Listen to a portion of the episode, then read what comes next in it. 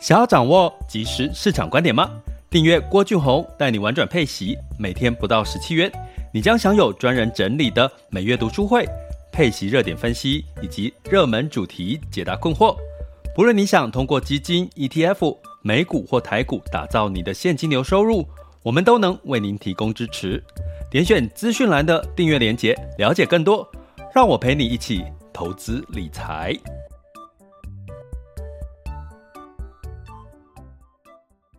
这里是郭俊宏带你玩转配息，给你及时操作观点，一个从投资人角度带你一起掌握全球市场的脉动，分析配息标的、美股、台股、A 港股即时热点，陪伴你不再害怕市场涨跌的风险，一起稳健财富成长。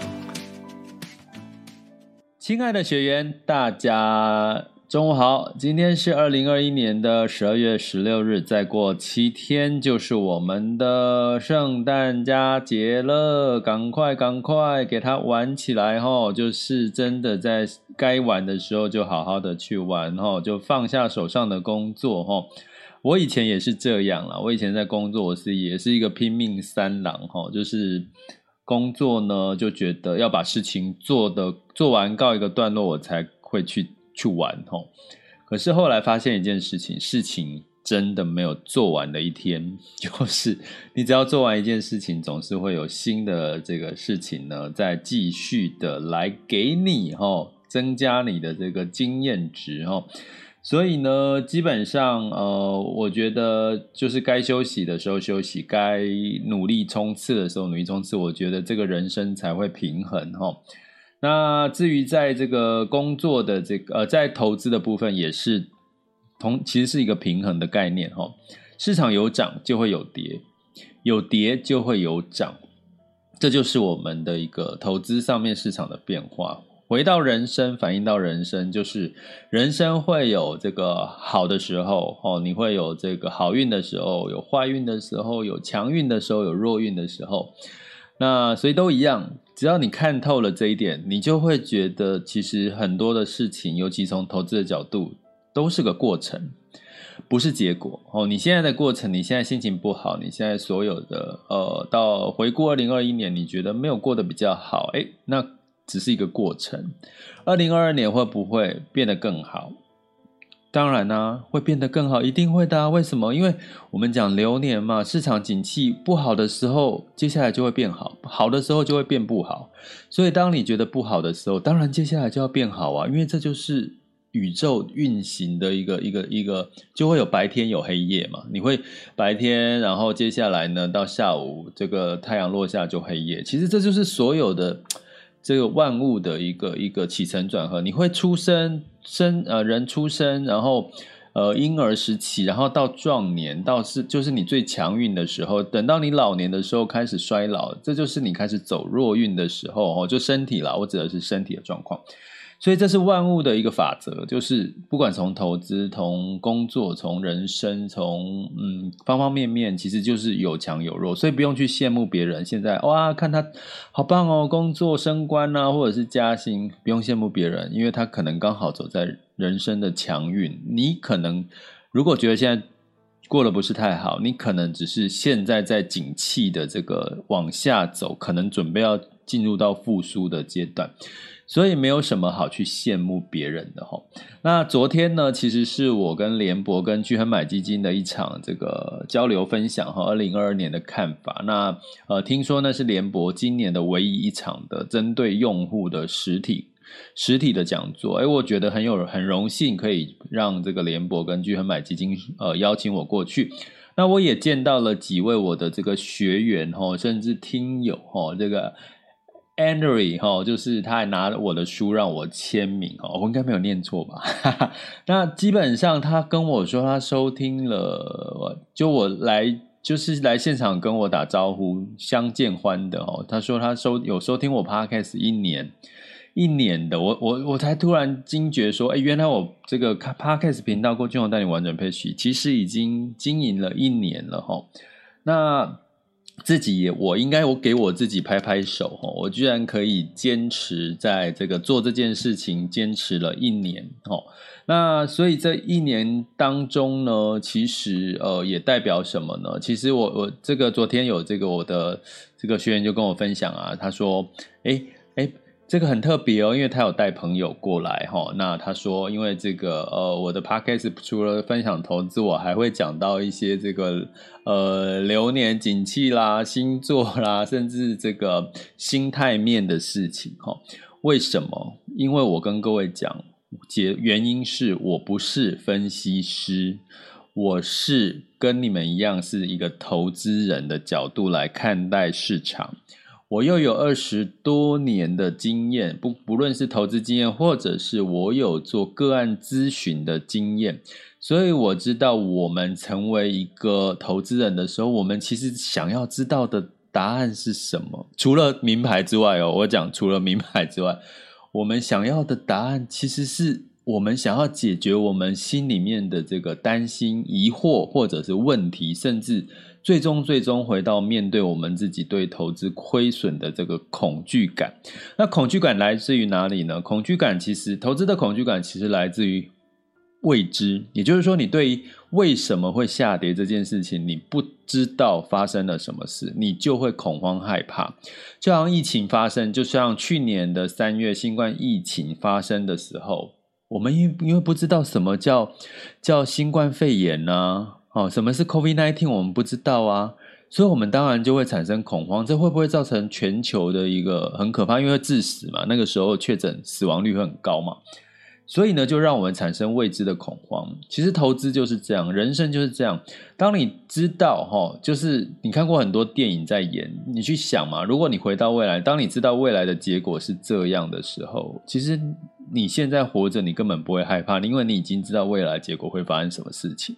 可是呢，也因为你对未来是充满了未知，所以你才会有期待啊，你才会有梦想啊，才会对未来有觉得有很多的挑战的机会，因为你会觉得未来是你自己可以创造、可以打造出来的哈。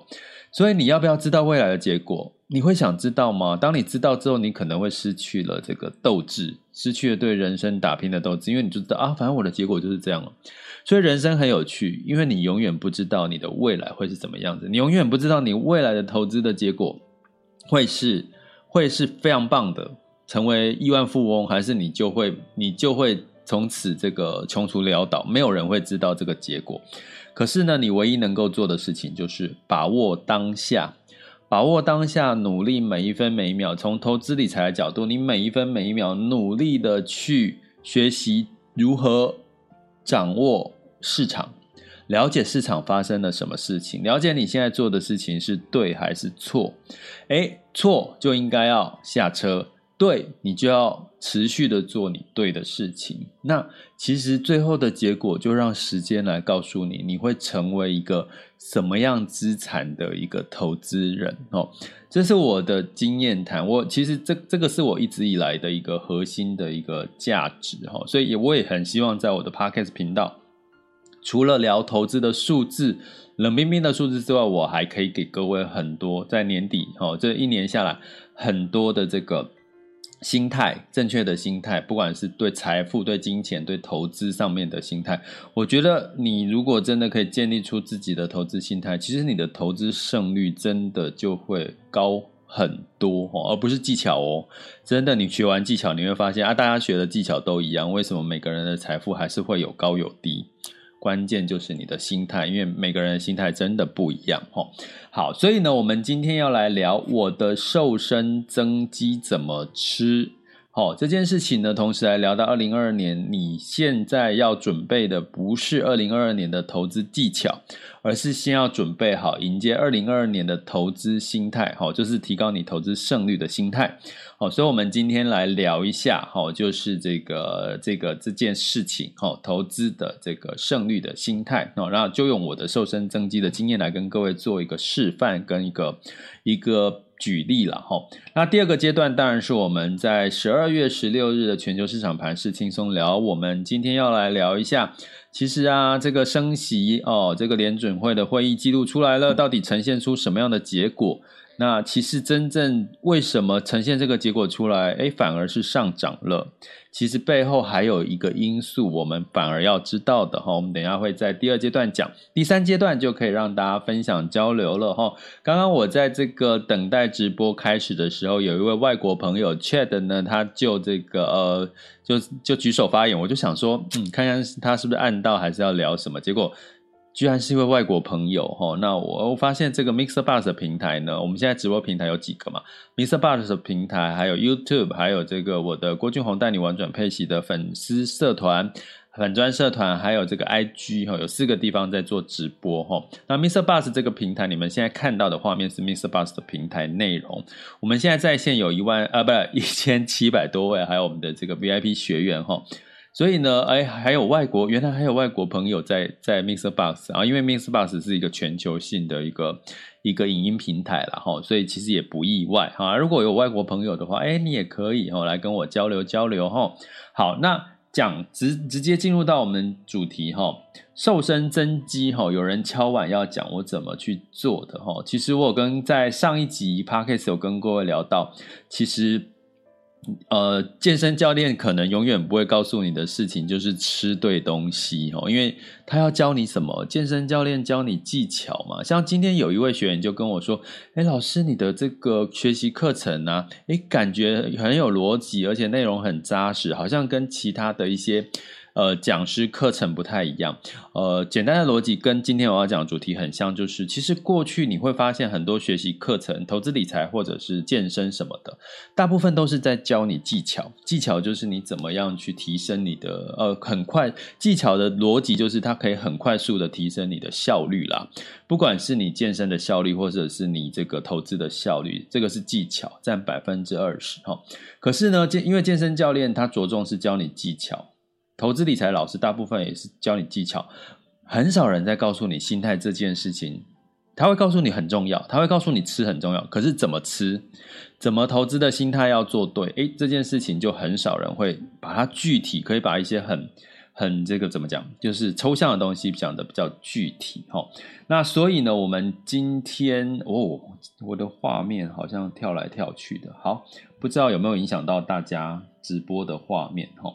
那基本上呢，好，我在讲这个呃，怎么瘦身吃这件事情跟投资心态哈，呃，基本上请各位，呃，我觉得有两个很重要的一个关键，第一个要坚持嘛，哦，当你懂的时候，你就要学会坚持这件事情。那当你不懂的时候，你就要了解怎么样让你进入到这个正确的。这正确的心态。那我先讲吃哈，瘦身增肌哈，有两个逻原则哈，跟大家分享。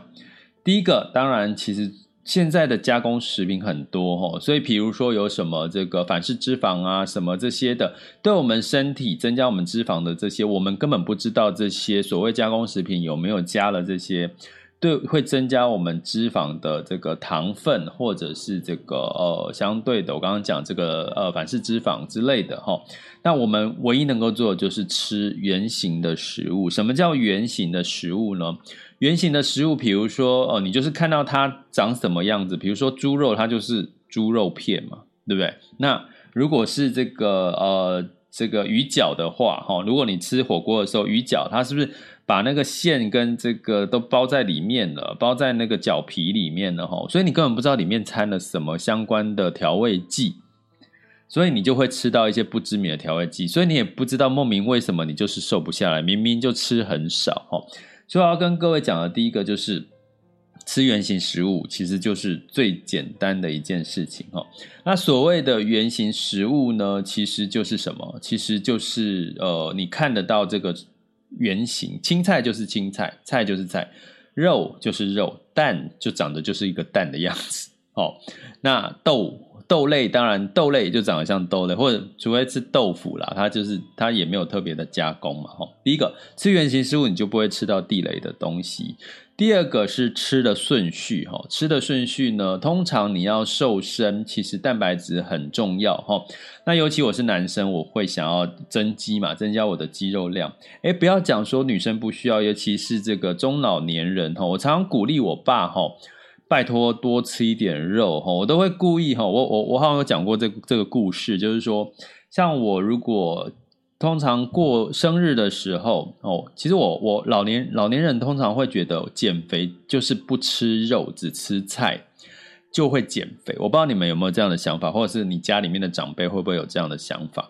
所以基本上呢，呃，我爸呢是属于他觉得吃肉哦，他他要维持他老老年的这个身体态呢，他就是觉得吃菜为主，肉就很少吃。但是呢，我们都知道，其实老年有一个症状叫做肌少症。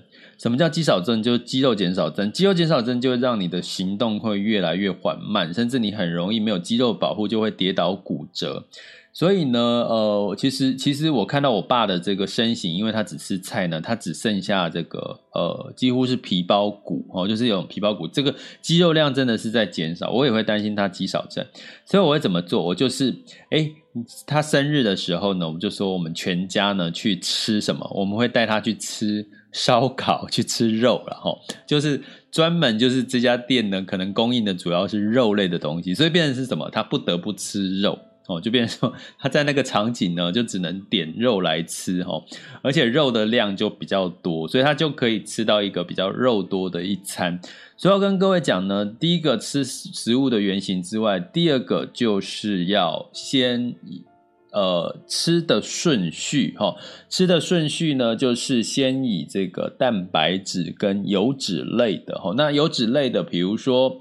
呃，其实你吃肉，其实我也不会避讳这个肉本身有肥肉，因为它就是一个油脂嘛，齁。那至少你吃的油脂是从是从这个猪或者是鸡的油脂过来，你不是去吃一些有的没有，不知道呃，像我们咸酥鸡那些油炸的这个油脂，我们也不知道它怎么来，怎么怎么处理的，或者是时效有多长，齁。所以呃，就是吃肉，齁。那吃的顺序是一定，我一开始的每一餐哦，不管是早中晚。我都会先吃蛋白质类的东西，不管是蛋或者是肉，接下来再吃所谓的碳水化化合物，就是青菜类的东西或者是米饭类的东西。哈，那为什么要这样跟各位讲？哈，因为我们通常在减肥节食的时候，会有一个担心，就是因为我们吃的少，然后吃的分量少，或者是呃为了要降低热量呢，所以我们通常会这个。呃，就是吃的量比较少，就很容易饿，就是我们很容易处于一个饥饿的状况。那处于一个饥饿的状况，我们就很容易就是呃忍不住了，外面的诱惑太多，或者是你在工作，朋友点个下午茶，你就吃下去了，所以你就很容易被饥饿给控制不了你的饮食，然后你就会又吃了哦，就会常常会前功尽弃。但是呢，跟各位讲一个很很好用的一个技巧，就是你一开始吃东西，请先吃蛋白质类的东西，或者是跟油脂类的东西。大口吃肉，先第一一开始，为什么？因为呢，当你胃的进入到消化的这个顺序里面，其实是先会消化进去的食物。那你先消化进去的食物，如果是肉、油脂、蛋白质的话。呃，它是属于这个慢慢糖类的食物，哈，就让你的升糖指数会比较慢。哦，比较慢上升。那通常这个糖类啦，或者是淀粉类的食物，它是比较是属于快升糖，面包啦，哈，或者是米饭。所以你会发现，你吃面包、米饭呐，喝糖饮料啦，或者是吃甜食，你会觉得很有满足感。当下很快你就会有满足感，哈。可是呢，你就很快就饿了，哈，因为它是属于快升糖，快速让你的血糖，哈，就升高了，哈。所以这叫升糖快的一个一个一一些食物。所以呢，你。第一口要吃进去的食物，不管是早中晚，哈，就是先吃蛋白类，也就是肉、豆类、豆腐，或者是这个油脂类的这些鱼、鱼肉，哈，也是你吃进去，因为它是属于慢升糖的食物，所以基本上你的消化，哦，你的升糖指数就会比较慢，哦，比较慢慢的这个升高，所以呢，你的饱足感会延续的比较久。诶，重点来了。所以你的饱足感延续的比较久的时候，你就比较不容易到了还没到中午就饿，或者是你中午吃饱了还没到晚餐时间你就饿。哎，你注意一下，如果你的吃的顺序是先吃一些碳水化合物，或吃米饭，或吃蔬菜类的哈，然后才吃肉的话，你注意一下，你是不是会很容易不到中午或者不到晚上晚餐时间你就饿？那你试着调整一下顺序，就是。先吃蛋白质类，先吃油脂类的呃东西到你的胃里面，让它先消化哈、那它是属于慢升糖的这个食物，然后再吸收，再吃这个快快糖类、快升糖的这个呃这个这个这个食物哈、呃，那你你就会发现，其实你可以撑比较久哈。撑比较久哦，甚至如果你当天需要花花费哦，突然有一天你要当天一整天要开年测会，哦，要开年测会，或者是要开这个动脑消耗脑力或体力的一些活的话，你那一天可以试试看呢。早餐吃什么？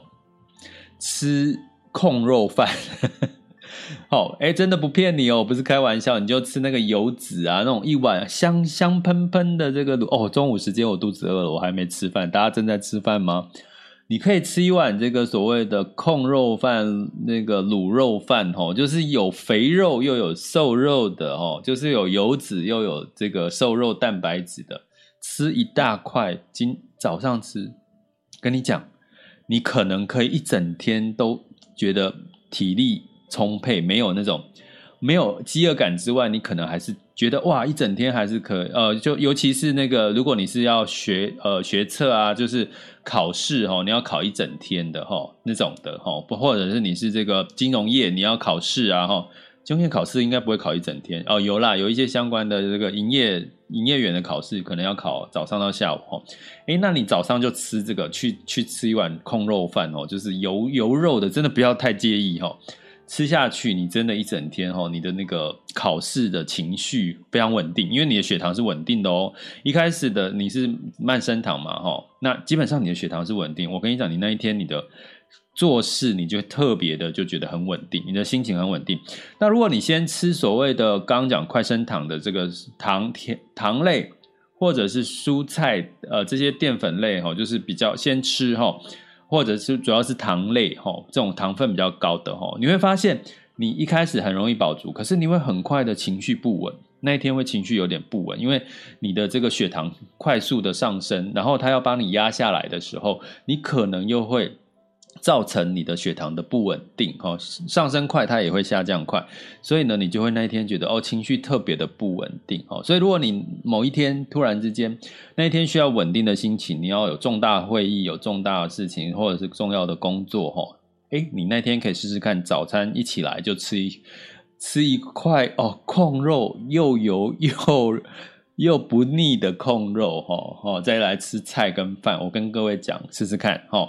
所以呢，很很简单啊，你会听我讲，其实都吃诶，我都吃诶，我也吃，我空肉也吃诶，有时候我还是会吃咸酥鸡跟炸鸡哈，偶尔一餐呢，因为它毕竟里面有蛋白质啦，当然它里面有这个油跟不好的油跟淀粉，但是我偶尔还是会吃一下，因为我会搭配运动哈。所以我刚跟各位讲两个重点哈，你要怎么瘦身增肌，其实很简单，你就吃食物的原型，就不会吃到不好的，增加你脂肪的这个。内容哦，啊，但是不是每一餐都要这样吃啦？你就是偶尔，就是偶尔可以犒赏一下自己。我刚刚讲吃炸鸡啊，吃什么我都会哈。那你要这个呃，另外一个就是为什么我我刚刚提到说你要先吃的顺序，就是先吃蛋白质类，再吃这个碳水化合物，就是让你可以维持比较长的不会饥饿感。诶，那不会维持比较长不会饥饿感会有什么好处？重点来了。哦，就是当我们在减减重的时候、减脂的时候，一个很重要，就是你的消耗的热量要大过于你吃进去的热量，这个应该大家可以理解嘛，对不对？你消耗的身上消耗的一天的热量，必须要大于或等于你吃进去的热量，这样你就不会胖，这样你就不会胖哦。但是不是一天哦？你可能用一周一周来看，一周的加总吃进去的热量跟一周加总减掉的热量。消耗的热量去对比就好，你会发现，如果你一周下来，你吃进去的热量是等于或小于你这个消耗的热量的话，其实你就瘦了，就这么简单哦。减脂就是这么简单哦。所以呢，但是呢，所以我刚刚讲啊，你可是我们在减脂过程当中为什么会放弃？就是因为我往往会受不了诱惑，受不了诱惑呢，你就会我刚刚讲，你就很饿吗？你。吃太少了，因为我刚老师讲说，诶，减减重就是我要吃进去的热量要小于这个这个消消耗的热量嘛，对不对？就增加的热量要小于消耗热量。可是呢，所以一般人的认知就是，我就是吃的少，我就会吃的热量变少，然后我消耗热量变多，我就会瘦。可是你就饿了，有没有发现？我们过去控制不了、瘦不下的原因是我们就会饿啊。像我妈也是啊，极端的用这个减脂的方式，就是她一天就是吃。吃一餐就是吃番茄啦，哦，一餐或两餐吃番茄啊，就很容易饿。大概过了一个礼拜，哎，效果达到了，可是她也怎么样？开始恢复正常饮食，她又复胖，而且甚至更胖，哈。所以呢，其实你要坚持维持下去，就是你不要虐待自己，不要虐待自己的方法，就是原来你只要吃对顺序，先吃蛋白质，再吃碳水化合物，你就不会饿了。不会饿，你就不会吃多，不会因为身体有饥饿感，你就越吃又吃多了，齁，那你吃进去减少，大过于你消耗的热量，那你当然就瘦下来了。那如果你想要瘦快一点，如果你加上运动，消耗的热量更多，那你当然就会瘦得更快呀。所以其实。没有什么太大的问题。瘦身增增肌怎么吃？其实就是我刚刚讲两个原则。第一个，吃食物原型，才不会吃到那些地雷的这个增增加脂肪的这些附加的这个附加的内容哈。第二个就是吃对顺序，先吃蛋白质，再吃碳水化合物。其实你就会不会太饿，就不会吃太多，然后你就会增加的热量就不会太多哦。然后再加上运动，其实你就瘦了。那增肌呢，就是蛋白质再多吃一点就增肌了哈，这就是很简单啊，我的做法哈。那所以呢，这样讲啊，你会说很难吗？其实我都怎么吃？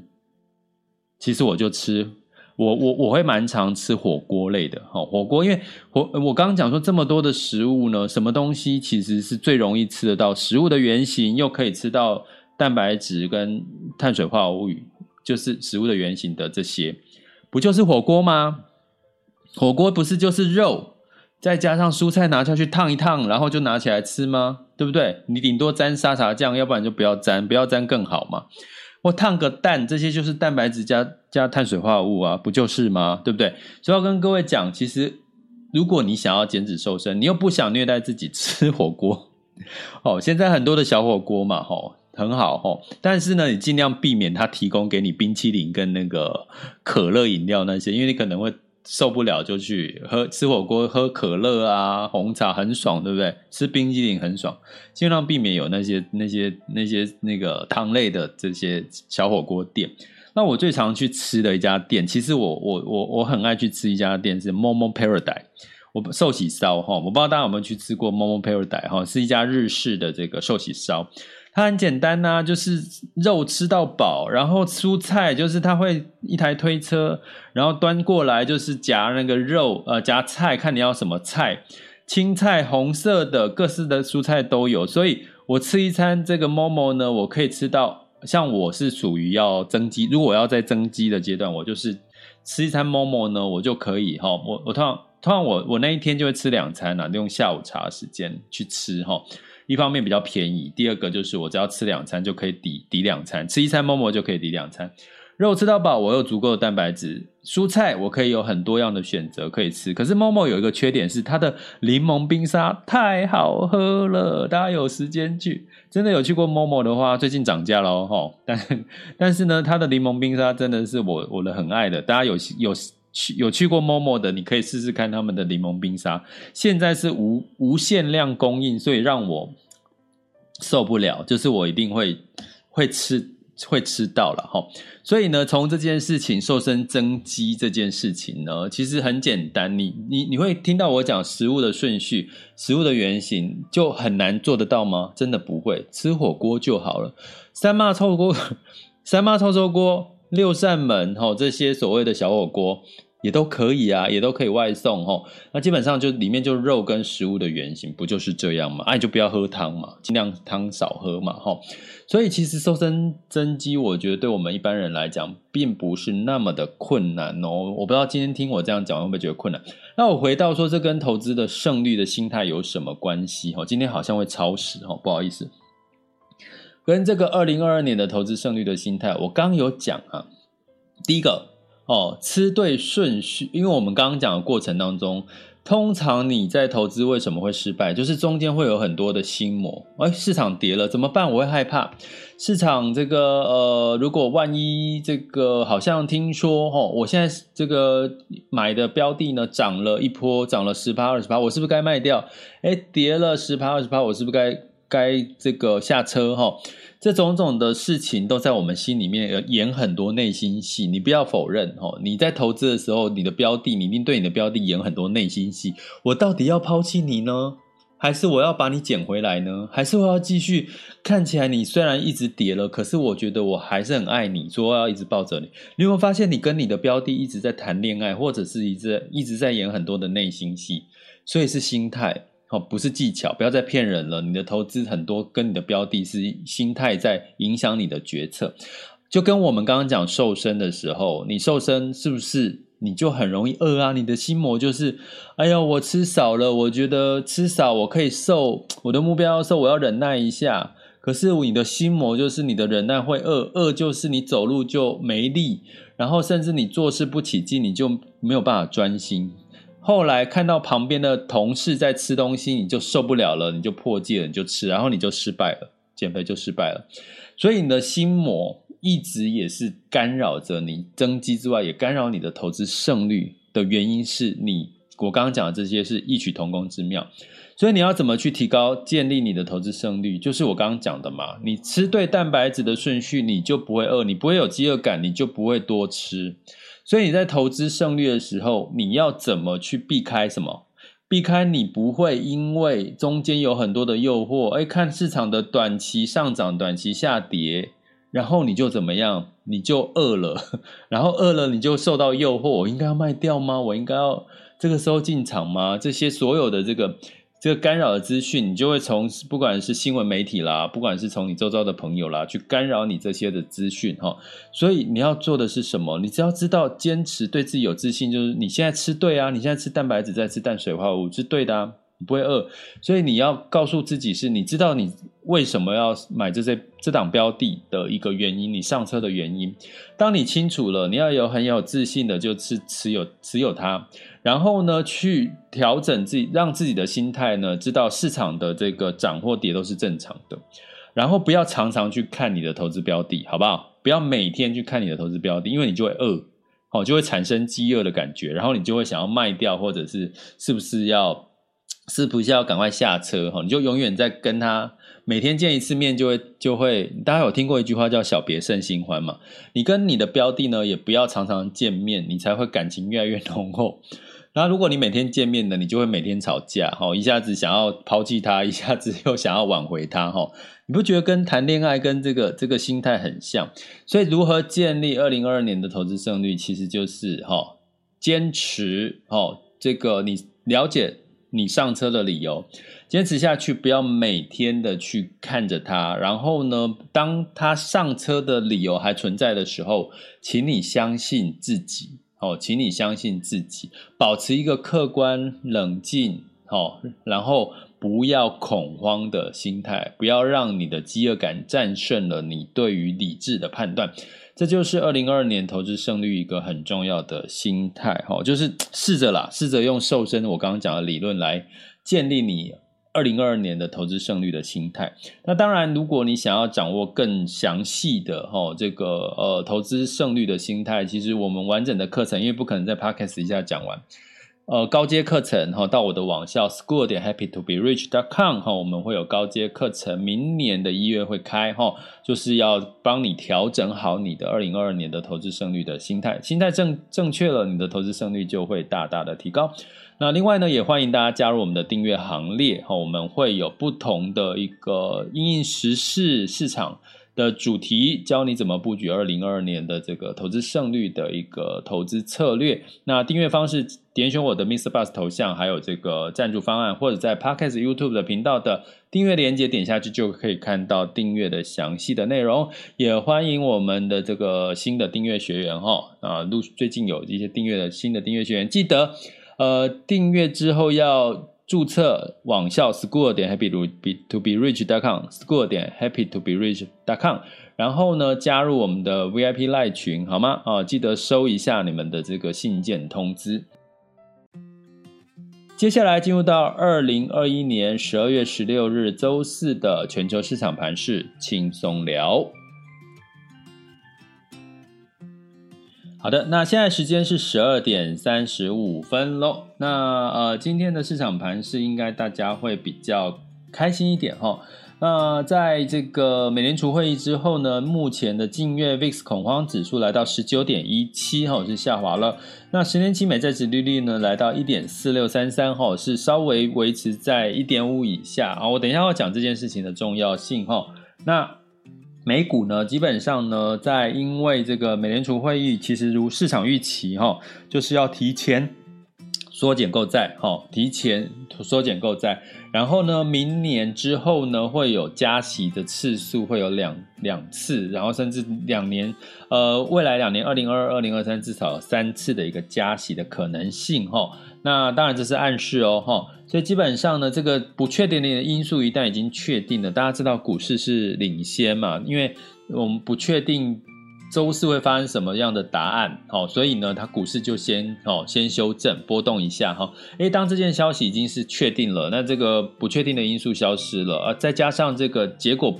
大部分是符合市场的预期，所以市场呢修正之后就反弹了哈。所以道琼、S&P 五百跟纳斯达克分别上涨了一点零八、一点六三跟二点一五哈。所以科技股呢就反弹了二点一两个 percent 以上。那费半呢也上涨了三个 percent。那今天的雅股应该科技股也会表现的不错哈。我们大家来看一下。